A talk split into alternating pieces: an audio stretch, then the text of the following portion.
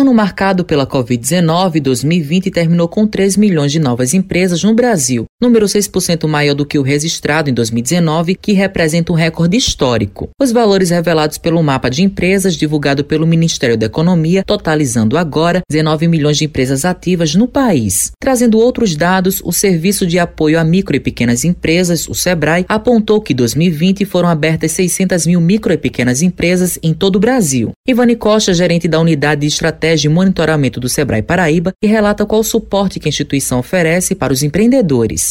O Sebrae apoia os empreendedores nas diferentes etapas do seu negócio, desde a orientação técnica, do ponto de partida antes de abrir a empresa, até consultorias de gestão e inovação para expansão do negócio. Outro relevante suporte está na oferta diversificada de cursos para qualificação destes empreendedores nos principais temas de gestão.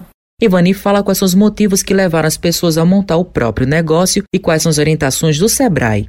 A necessidade é o motivo predominante para a abertura dos negócios. No entanto, ultimamente, tem crescido o número de novos empreendedores que abrem para compor renda adicional ou mesmo para investir em oportunidades e tendências de mercado. As principais orientações para quem está pensando em montar o seu próprio negócio é que o empreendedor ele deve planejar bem, investir com cautela, analisar o mercado e entender o cliente. Nesse momento é, pandêmico, buscar entender o uso do digital e como sua empresa poderá entrar nesse mundo online.